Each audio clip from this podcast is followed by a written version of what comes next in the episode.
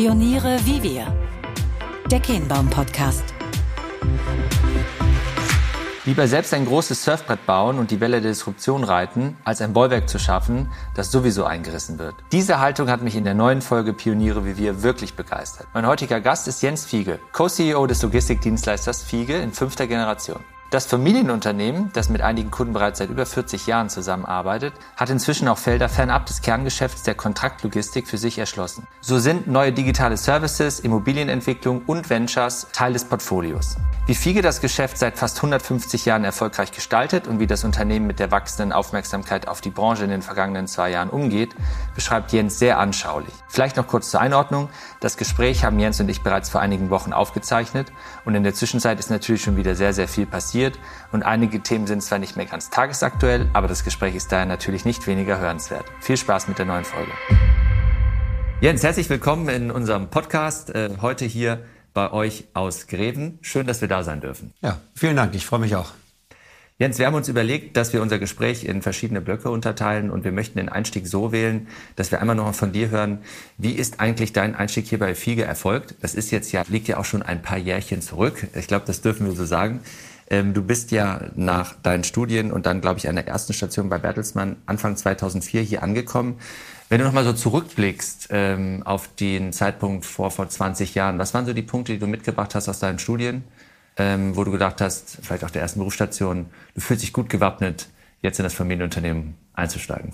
Ich war eigentlich noch gar nicht so weit, dass ich einsteigen wollte. Ich habe, äh, wie du sagst, die erste Station bei Bertelsmann, gab damals bei Bertelsmann Ventures, im Venture Capital Fonds, total spannend, habe viel gelernt äh, über Unternehmen, wie man sie aufbaut, äh, unternehmerisches Handeln, neue Geschäftsmodelle und habe danach äh, eine zweite Position gehabt bei der Lufthansa Technik äh, in Hamburg, damals bei der Lufthansa Technik Logistik, um gezielt so ein bisschen das operative Geschäft, wie so ein etabliertes Unternehmen arbeitet, Deutschland mit Bezug zur Logistik, um mich da vielleicht noch besser auf den Einstieg hier ein bisschen vorzubereiten. Und dann kam der Anruf, also der berühmte Anruf aus Greven von meinem Vater damals, kam dann deutlich früher als eigentlich von mir erwartet. Ähm, der sagte, Mensch Jens, ähm, wir haben gerade eine herausfordernde Situation in einigen Landesgesellschaften, gerade in Südeuropa, äh, wo wir Schwierigkeiten haben, wo das Geschäft mal wieder auf Kurs gebracht werden muss und wir jemanden brauchen, der das kann. Du hast ja damals auch viel im Ausland gelebt und studiert, sprichst die Sprachen.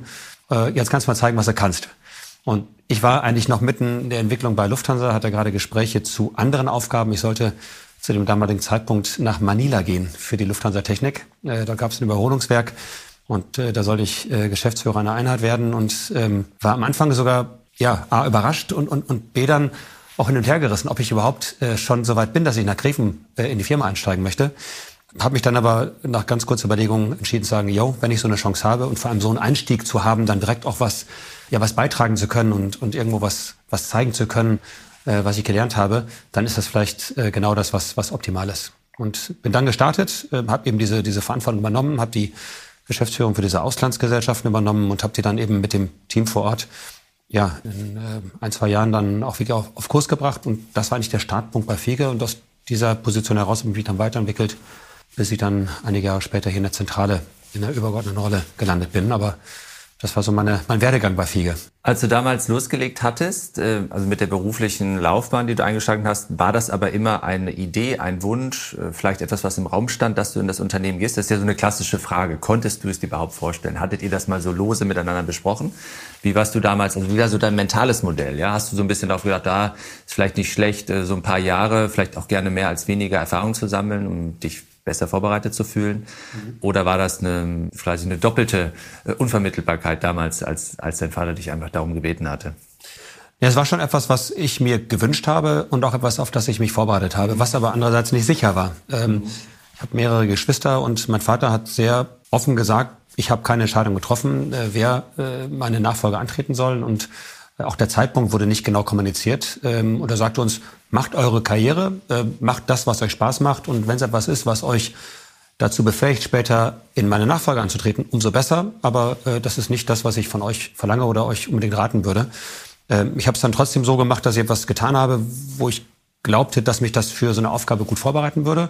Ähm, aber nicht unbedingt jetzt gezielt in der Logistik in einem gleichartigen Unternehmen, sondern wie gesagt, mit Venture Capital was anderes, wo ich glaubte, einfach viel Wissen und Werkzeug auch, auch mitzunehmen dann für, für so eine Aufgabe.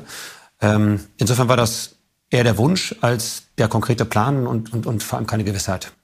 Jetzt bist du ja selbst Vater, ihr habt vier Kinder, also verheiratet und äh, du bist jetzt ja hier seit ein paar Jahren in dieser Rolle aktiv. Wie funktioniert das so für dich? Privates und Arbeit ist ja gerade so ein Thema, was auch nochmal im Zeitgeist von vielen Männern insbesondere anders bewusst auch interpretiert wird. Auch gerade so dieses Zusammenspiel. Frauen, die, ich glaube, heutzutage auch richtigerweise mehr Platz in diesem Arbeitsmarkt als solches finden. Was bedeutet das für euch und was bedeutet es auch für dich so persönlich? Ich fange mit dem zweiten Teil an. Also für für den Arbeitsmarkt insgesamt und, und für uns ist das ein Thema, mit dem wir uns gerade total intensiv beschäftigen. Ähm, wir haben eine Initiative gestartet, die heißt äh, FIGE Female Force. Äh, da geht es genau darum, mhm. wie schaffen wir ein Arbeitsumfeld, Bedingungen, Strukturen, um gerade auch mehr ähm, Frauen zu ermöglichen, äh, in, auch in Führungspositionen sich weiterzuentwickeln. Weil oft ist ja genau diese Phase, dass man irgendwo äh, in der Karriere voll durchstartet und dann kommt im Prinzip die Familie und es kommen Kinder und dann hat man so eine, so eine, so eine Phase, wo man irgendwie so ein bisschen zwischen Baum und Borke steht äh, und sagt, ich werde mir beiden nicht so richtig gerecht und dann gehe ich ja. lieber in die Familie, weil es wichtiger ist. Und genau das wollen wir irgendwo hinkriegen, dass wir das trotzdem vereinbar machen. Ähm, wir haben jetzt beispielsweise das erste Tandem aufgebaut, wo wir quasi eine Führungsrolle durch zwei Personen besetzen, die das im Prinzip gemeinschaftlich machen, die die gleiche Verantwortung haben ähm, und, und sich das teilen und, und damit eben auch dann Menschen es ermöglichen, die sagen, ich habe auch privat und wie gesagt, die eine ist junge Mutter, die andere ist keine Mutter, hat aber trotzdem privat Themen, wo sie sagt, Mensch, da möchte ich auch gerne Zeit für mhm. haben und mhm. mich darum kümmern. Und das sind so Modelle, an denen wir gerade arbeiten und da sind wir am Anfang. Äh, aber das ist ein Thema, mit dem wir uns wirklich auch vom Herzen her beschäftigen, weil wir glauben, dass wir den Arbeitsmarkt öffnen müssen. Alle reden von Fachkräftemangel, alle reden davon, dass man zu wenig tolle Führungskräfte hat und wir haben 50 Prozent des Arbeitsmarktes potenziell, der besteht aus Frauen und, und, und warum wollen wir viele davon ausschließen, weil sie eben dann ja biologisch bedingt eben Mütter werden, während die Väter zwar Väter sind, aber im Prinzip dann irgendwie dann nicht so nicht so stark biologisch zumindest mal äh, im ersten Schritt betroffen sind. Das heißt, das ist ein Thema, an dem wir arbeiten, wo wir auch eine Menge äh, für tun. Und, und zur ersten Frage für mich persönlich, wie kriege ich das hin mit der Familie? Letztendlich ist es so, dass trotzdem immer zu wenig Zeit für die Familie da ist. Ich versuche so viel Zeit zu nehmen, wie es irgendwie geht. Ich bin, wenn ich zu Hause bin, bin ich zu Hause. Das ist mir wichtig, dass wenn ich da bin, dass ich nicht unbedingt Arbeit mit nach Hause nehme, äh, dass ich äh, am Wochenende dann auch für die Kinder da bin, dass ich im Urlaub auch dann mit der Familie mhm. Urlaub mache, statt mich immer abzuseilen und zu sagen, ich muss noch mal ein paar Stunden arbeiten. Geht nicht immer. Gibt Situationen, wo, wo das im Prinzip dann äh, nicht anders möglich ist, aber es ist so zumindest das, was ich versuche, auch den Kindern, auch meiner Frau, dann irgendwo ähm, zu zeigen, dass, dass mir das genauso wichtig ist und dass es im Prinzip Zeitscheiben gibt. So, und wenn mal weniger los ist, gehe mal früher nach Hause. Mhm. Äh, wenn aber mehr los ist, gehe ich auch mal später nach Hause und sehe die Familie teilweise dann eben äh, wirklich dann nur zum Frühstück kurz und komme abends spät wieder. Ich glaube, sich dessen bewusst zu sein, ist der erste Schritt. Und zu wissen, dass beides eine hohe Wertigkeit hat, ist der zweite Schritt. Und das dann auszutarieren ähm, und das irgendwie so ein bisschen in so einem ein Balance, sagt man immer, Equilibrium zu bringen. Das ist, glaube ich, das Schwierigste. Und das muss, glaube ich, jeder für sich entscheiden, wie geht das und in welcher Phase geht das wie. Und ich versuche die Phasen, wo es gut geht, auch voll zu nutzen. Mache gerne auch dann lange Urlaub, äh, weil ich weiß, dass ich eine Phasen habe, wo ich dann die Familie wirklich vernachlässige. Waren dann die vergangenen zwei Jahre da vielleicht auch nochmal für euch eine besondere Zeit, die ihr so in der Form jetzt auch noch nicht hattet? Wie war das für dich? Ich nehme an, deine Aufgaben und deiner Rolle äh, und auch ähm, den Ländern, in denen ihr aktiv seid, in eurem Geschäft, warst du zwangsläufig immer viel unterwegs, mitunter. Ähm, wie waren die vergangenen zwei Jahre für euch? Spannend. Also erstens äh, habe ich in der Tat kaum Reisen gemacht und ich war vorher wirklich viel unterwegs und einfach mal dauerhaft zu Hause zu sein und irgendwie keinen Koffer zu packen und im eigenen Bett zu schlafen, das ist schon toll. Ähm, und entsprechend auch wirklich jeden Morgen mit der Familie zu frühstücken, mitzukriegen, was passiert so täglich, war auch toll. So, aber ich habe es nicht geschafft, diesen diesen Break hinzukriegen zwischen meinem Job dann und dann der Freizeit, weil ich irgendwo zu Hause war, im mhm. Büro saß und ich habe mich dabei eigentlich im Nachhinein ertappt, dass ich viel mehr gearbeitet habe als vorher, weil ich dann eben äh, einfach im Büro geblieben bin. Ich war ja zu Hause und diese diese diese Trennung zwischen Büro und zu Hause, die ich ja eben beschrieben habe, hat nicht funktioniert. Und insofern glaube ich, dass ich in gewissen Phasen in dieser ganzen Pandemie meine Familie viel weniger gesehen habe als vorher, obwohl ich viel mehr zu Hause war. Paradoxerweise eigentlich. Und ich habe für mich gemerkt, ich bin jemand, ich brauche das Büro. Ich gehe gerne ins Büro. Ich brauche auch eben diese physische Trennung, dass ich für mich das ein bisschen klarer trennen kann. Und ich brauche den Austausch mit den Kollegen. Ähm, und zwar nicht den per Teams, äh, dass man sich zum Fachthema austauscht, sondern auch dieses man steht zusammen äh, an der Kaffeemaschine und ja. quatscht mal über Fußball oder hat eben wo dann äh, eine kreative Idee, die man eben mit ein paar Kollegen bespricht, für die man mal kein Teams-Meeting ein, einberufen würde. Und ich habe mich tierisch gefreut, als wieder so ein bisschen Normalität reinkam und alle wieder hier waren. Und es gab viele andere auch. Hat sich da, durfte man nicht, aber gefühlt fast den Arm genommen. Hey, schön, euch alle wieder zu sehen. Also das, das, das, das merke ich dann für mich. Ich bin ein Bürogänger. Es gibt ein paar andere, die sagen, nee, ich finde das super zu Hause, ich kann das super machen, ich kann mich da toll organisieren, ich habe vielleicht eine Struktur zu Hause, wo das besser geht. Und das ist eine spannende Frage, mit der wir uns als Unternehmen beschäftigen. Wie gehen wir um mit dem Thema Homeoffice? Ja. Äh, wie viel wollen wir den Leuten ermöglichen? Was wollen die Leute überhaupt? Und im Moment sagen wir, wir lassen es mal laufen, geben den Führungskräften da auch ganz viel Verantwortung und, und, und beobachten das mit denen gemeinsam und guck mal, was passiert, statt Regeln aufzusetzen, wie das genau zu sein hat.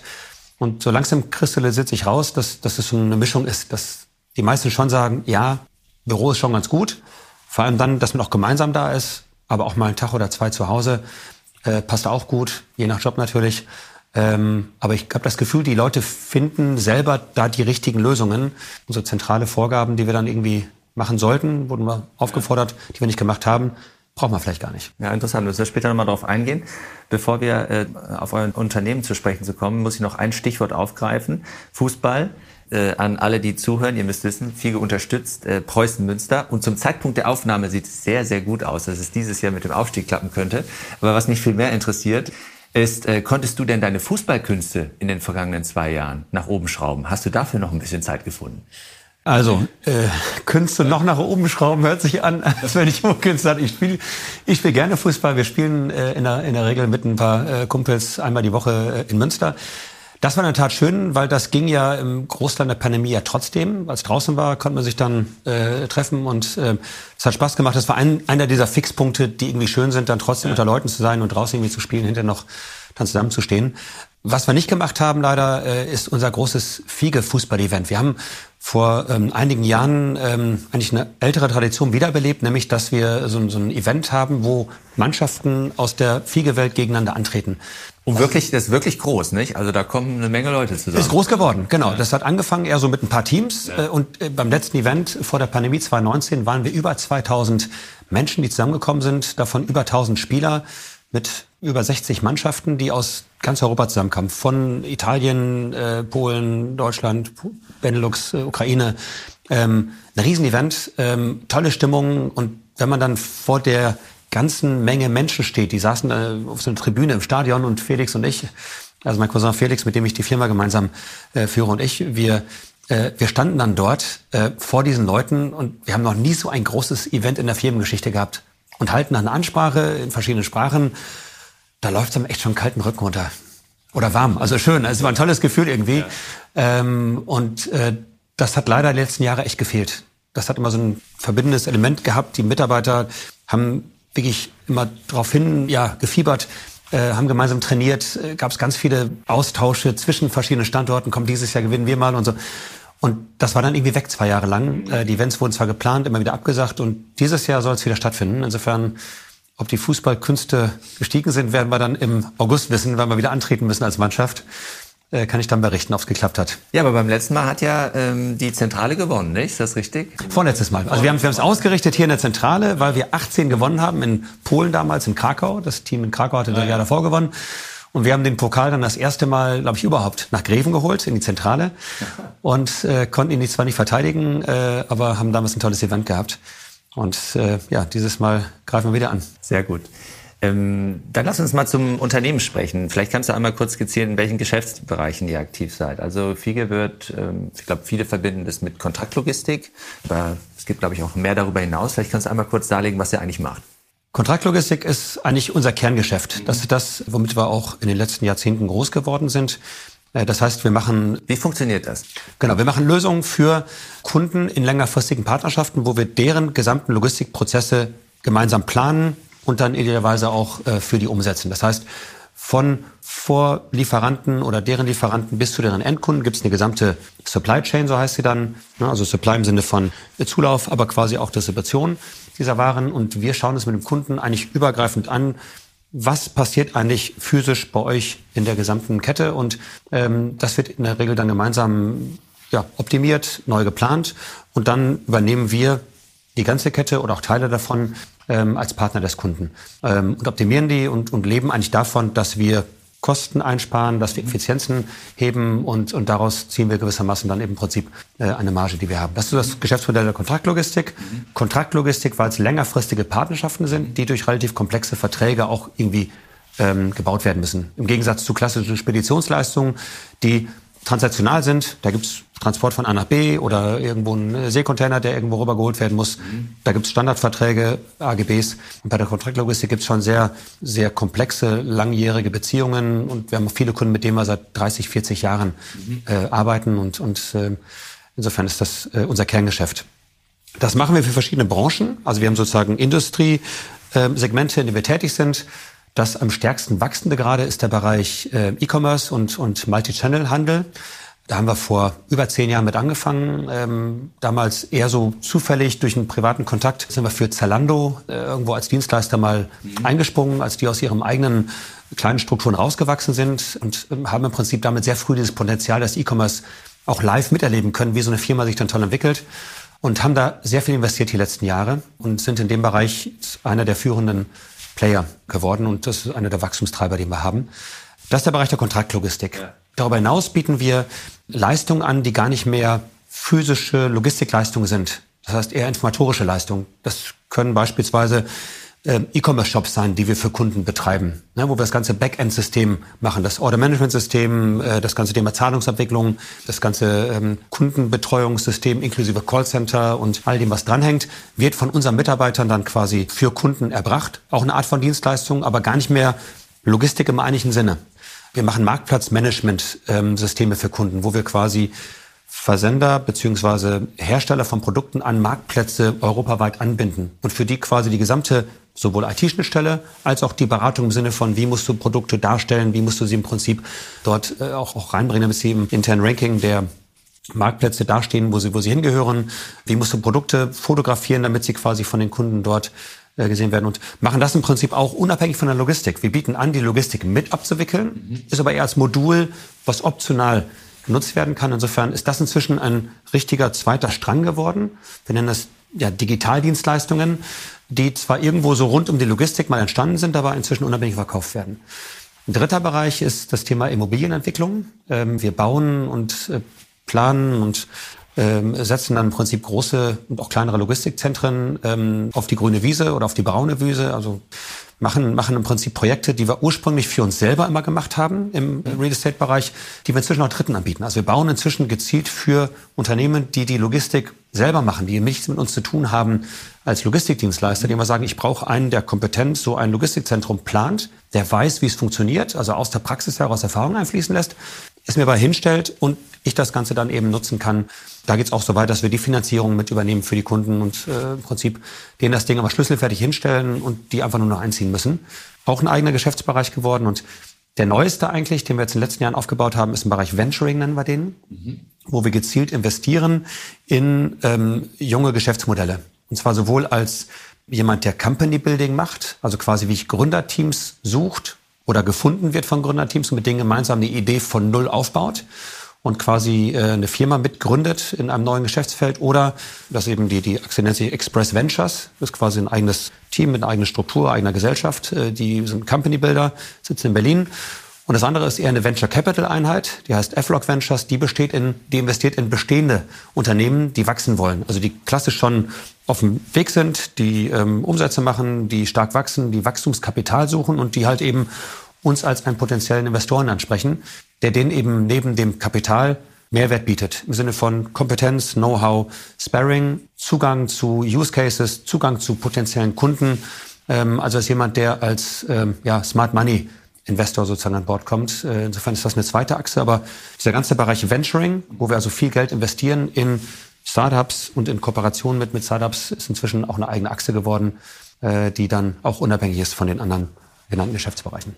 Da passiert ja in den letzten Jahren unglaublich viel. Nicht? Eines der bekanntesten Beispiele ist wahrscheinlich Sender, also einige Unternehmen, die sich im, im Logistikbereich dort zu Unicorns entwickelt haben.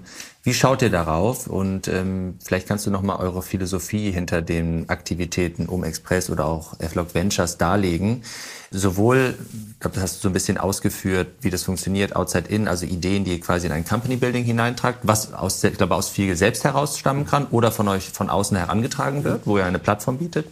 Wie geht ihr weiter mit diesen Unternehmen um? Wie, mit welcher Philosophie wollt ihr die mal integrieren oder seid ihr bewusst, die sollen außen bleiben? Wie agiert ihr dort?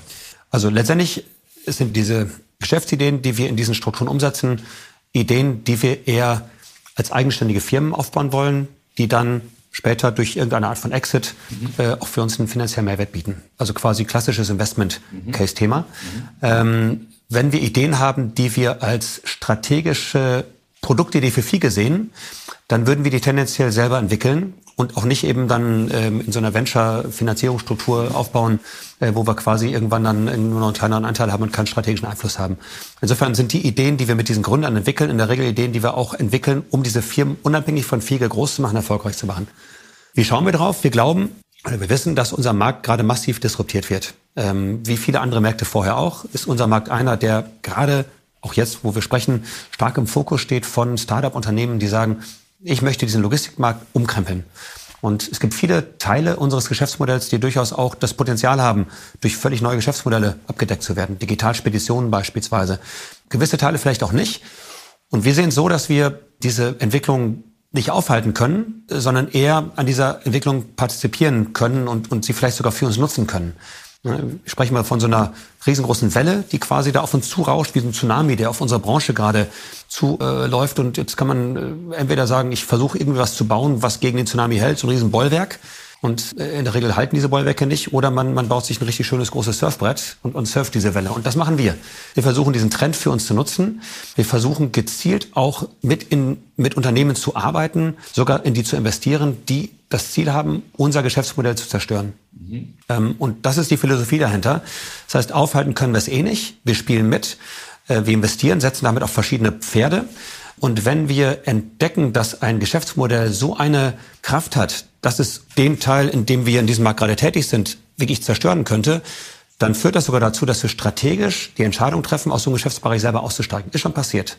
Wir haben im Bereich See- und Luftfracht beispielsweise verkauft, weil wir gesehen haben, der Markt verändert sich sehr stark. Einerseits durch neue Startups, die quasi reinkommen, wie Forto äh, oder, oder eben auch in den USA gibt es dann entsprechend das Pendant Freight Hub, die, ähm, Quatsch, das, das war wieder Forto, ähm, Freightos. Freighter war Forto, äh, Freighter wurde Forto. Genau, Freighter wurde Forto und, ja. und Freightos ist quasi das amerikanische Pendant, äh, die schon deutlich weiter sind, wo wir gesehen haben, okay, es gibt Startups, die in den Markt reingehen und diesen Markt umkrempeln können und auch werden und teilweise schon tun. Gleichzeitig gibt es ganz große Unternehmen wie Kühn und Nagel, die die Fähigkeit haben, sich selber mit Rieseninvestitionen so umzubauen, dass sie quasi dort genauso effizient und auf Augenhöhe arbeiten können mit diesen Startups, sodass es quasi im Prinzip etwas ist, wo die gewissermaßen dieses Bollwerk bauen können. Und ähm, es gibt andere Marktentwicklungen eben aus Sicht der Reedereien, die auch in eine ähnliche Richtung gehen. Und wir haben gesagt, wir sind irgendwie so ein bisschen dazwischen. Wir sind nicht so groß wie die ganz Großen, dass wir diesen Markt selber so radikal für uns umbauen können und gleichzeitig aber auch nicht so schnell äh, und effizient wie so ein Startup, so dass wir gesagt haben, nee, dann sind wir strategisch eigentlich an einem Punkt, wo wir jetzt besser aussteigen, das profitable und in dem Feld sogar wachsende Geschäftsmodelle lieber jetzt veräußern und das Geld in andere Bereiche reinvestieren, statt zu warten, bis irgendwann der Tsunami über uns einbricht und, und, und alles überspült. Also das ist Teil des Kalküls, dass wir quasi von den Startups aus der Kooperation mit denen, aus dem Gespräch mit denen lernen, für uns analysieren, was heißt das? Können wir was dagegen tun, was da an Trend gerade kommt? Können wir damit arbeiten? Können wir einen Vorteil daraus ziehen? Oder eben auch nicht? Und das ist eigentlich ganz spannend, dass wir also nicht nur das aus finanziellen Gesichtspunkten als, als, als Thema sehen, sondern auch als eines, wo wir, wo wir uns strategisch weiterentwickeln und wo wir durch die Kooperation mit Startups auch vielleicht sogar eine noch bessere Dienstleistung gemeinsam aufbauen können. Du sprachst von Sender. Mhm. Wir haben uns beispielsweise an Sender beteiligt. Wir sind also eingestiegen in die letzte Finanzierungsrunde und arbeiten strategisch mit denen und bauen mit denen gemeinsam Produkte auf, die wir unseren Kunden wiederum verkaufen. Ja. Also nach dem Motto 1 plus 1 gleich 3.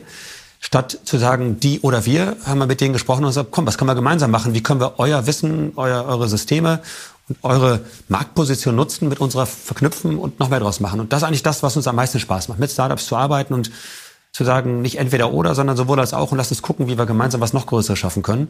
Und äh, das macht irre Freude. Bedeutet, also die Quintessenz ist, die frühe Nähe eigentlich, die ihr euch erarbeitet habt, befähigt euch dann klügere und nachhaltige strategische Entscheidungen zu treffen, ja, weil ihr gewisse Entwicklungen einfach mitbekommt. Ihr könnt äh, auch verschiedene, sagen wir mal, Angriffspunkte identifizieren, durch dann wiederum in die Lage versetzen, eben genau diese Entscheidung zu treffen, die du gerade getan hast. Äh, und sag mal, ähm, jetzt, ich hatte es eingangs gesagt, du bist ja schon ein paar Jahre ähm, bei euch im Unternehmen unterwegs und ähm, diese Branche, in der ihr euch bewegt, war die jemals wichtiger als aktuell?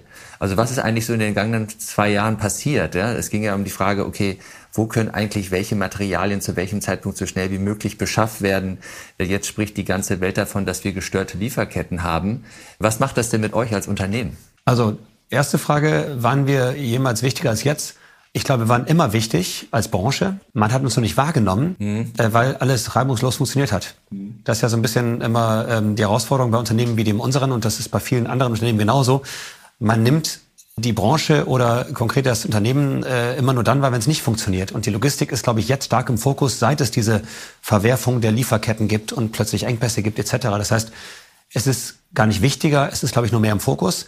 Ich glaube, wir haben eher eine strategische Chance jetzt, dass wir quasi als Logistikbranche und wir konkret als Dienstleister ähm, daran mitarbeiten, diese Lieferketten wieder stabiler aufzubauen. Also dieses, was ich am Anfang sagte, diese, diese strategische Planung von Lieferketten mit Kunden gemeinsam hat nochmal eine ganz andere Bedeutung bekommen, weil die Kunden sich sehr viel mehr bewusst sind, wie fragil das Ganze ist und wie, wie stark auch der Umbau, der vielleicht notwendig ist, die in ihren Strukturen betreffen wird. Und dafür suchen die jetzt Partner, die A mitdenken, die Erfahrungen reinbringen, die B aber auch die Fähigkeit haben, so einen Umbau ähm, quasi vorzunehmen. Weil die Kunden die Partner selber ja ihre eigenen Geschäftsmodelle auch umbauen müssen und Dinge quasi radikal verändern müssen und sagen, der ganze physische Teil, Logistikteil, Lieferkettenteil, wenn wir da einen haben, der das mindestens genauso gut macht wie wir, sind wir froh, einen Partner zu haben, dem wir das abgeben können, in dem Wissen, dass der das mit unserer Denke in enger Abstimmung genauso gut hinkriegt. Und das ist gerade eine große Chance für uns als Branche, wo wir auch viele Kunden haben, die gerade jetzt mit uns sprechen und auch teilweise auch Gespräche jetzt starten, die gesagt haben,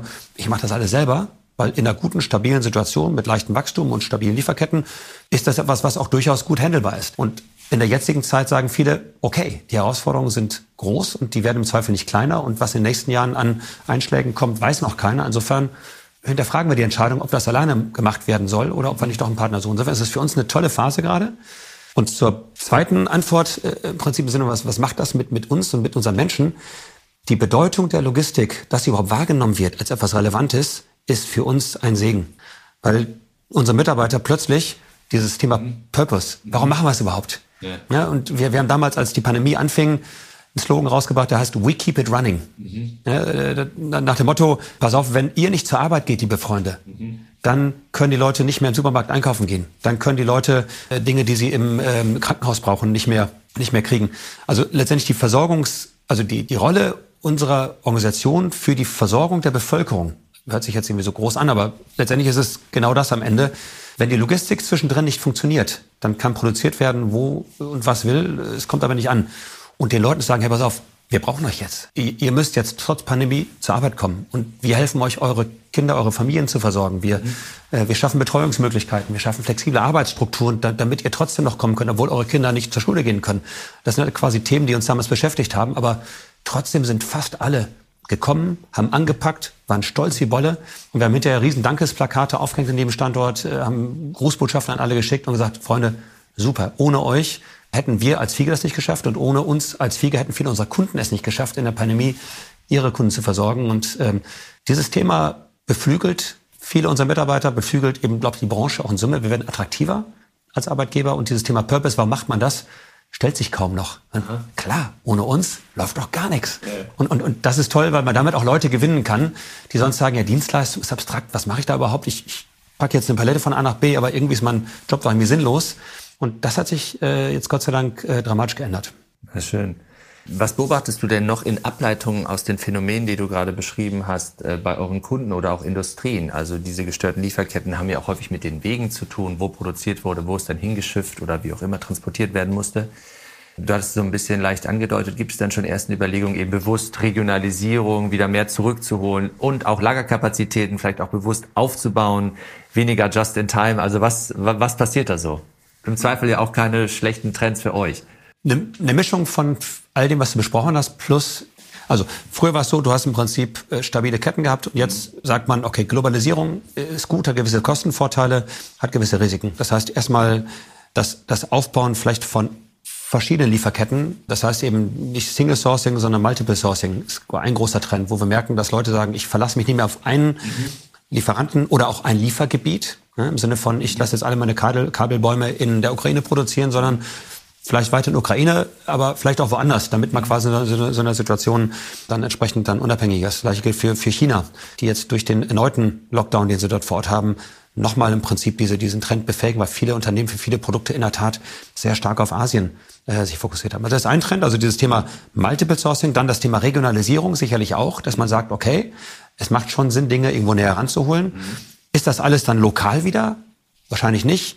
Ist es vielleicht irgendwo in Schwellenländern rund um Europa? Vielleicht schon. Vielleicht sind gerade Länder da im Südwesten, äh, im Südosten Europas oder auch im Südwesten, also Richtung Portugal äh, mhm. oder auch Nordafrika. Das sind ja Regionen, die durchaus ganz spannend sein können für uns. Mhm. Äh, wir glauben, dass sich dort einiges tun wird, dass dort vielleicht auch äh, wieder Verlagerungen in so eine Region führen, einige auch lokal.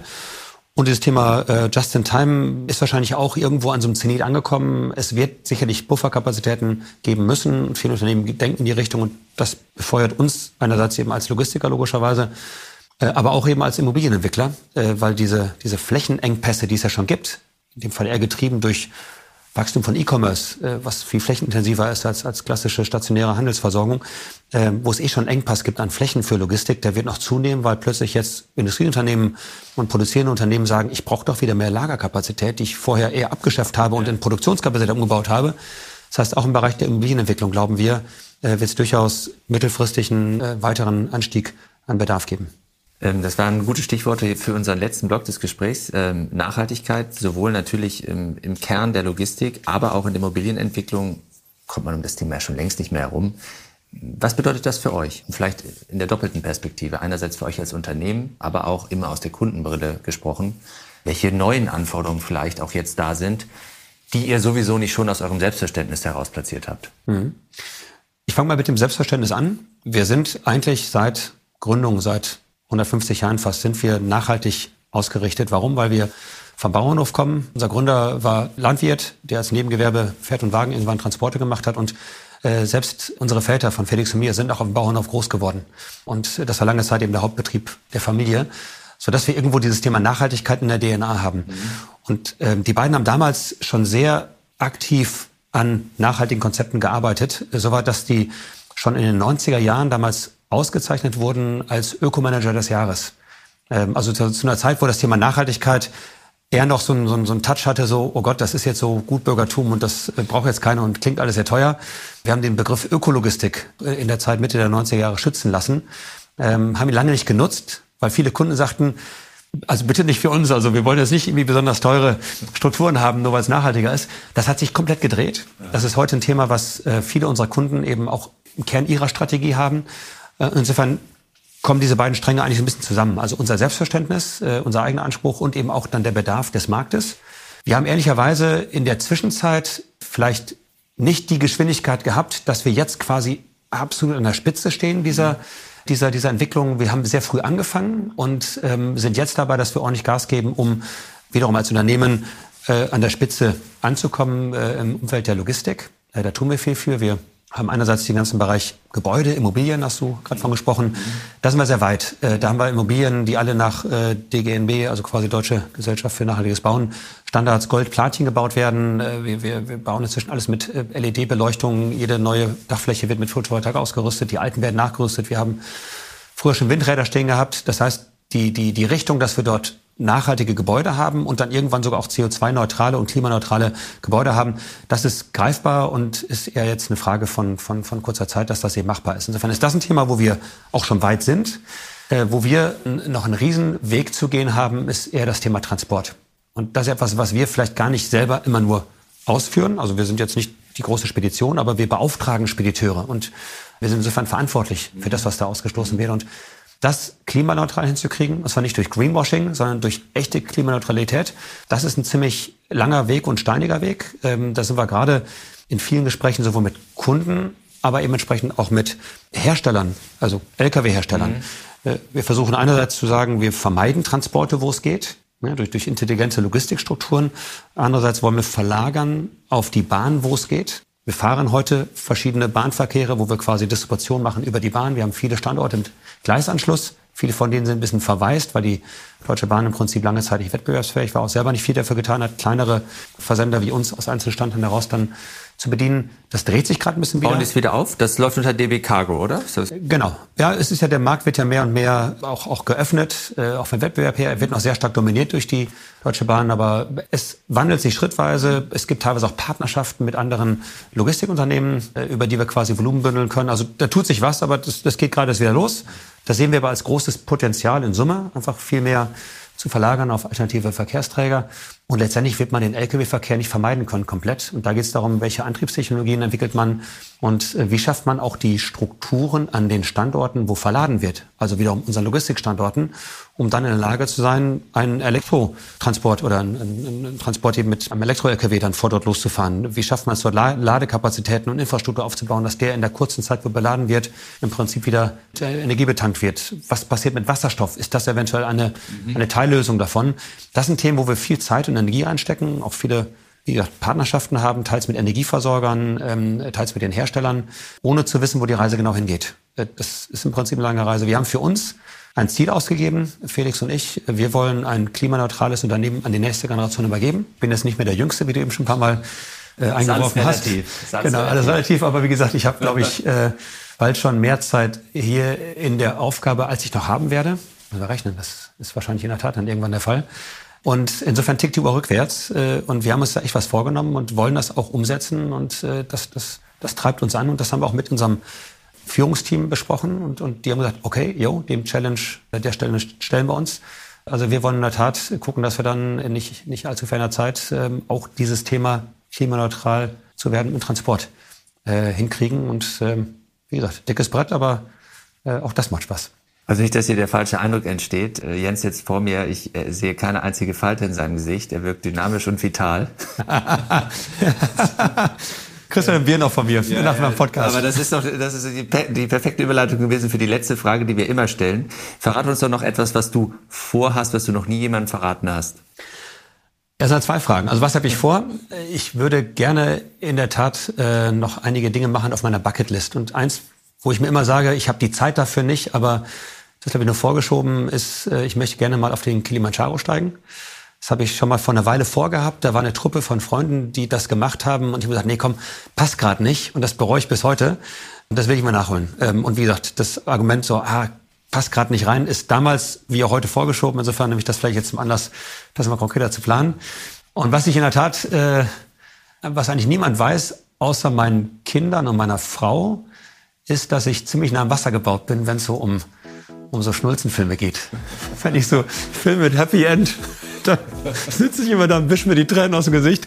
Meine Kinder lachen immer schon und reichen mir ein Taschentuch. Das darf eigentlich gar keiner wissen, äh, weil ich damit weil ich damit im Prinzip wahrscheinlich eine Menge Respekt bei den, bei den, bei den Kollegen, wenn ich hier ins Gespräch angehe und sage, Jungs, wir müssen das und das machen. Äh, aber in der Tat, ich bin, ich bin, was das angeht, dann schon sehr emotional. Also sehr gut, ja. Dirty Dancing oder so, dann. dann oder Notting Hill, ich denke gerade an Notting Hill. Ja, sowas, ja. genau. Ja, gibt so ein paar Filme. Ja. Wie gesagt, habe ich schon ein paar Liter Tränen vergossen. Ja. Also mit diesem schönen Bild vor Augen entlassen wir euch und äh, Jens nochmal ganz lieben Dank, dass wir bei euch sein durften. Danke dir, hat Spaß gemacht, vielen Dank.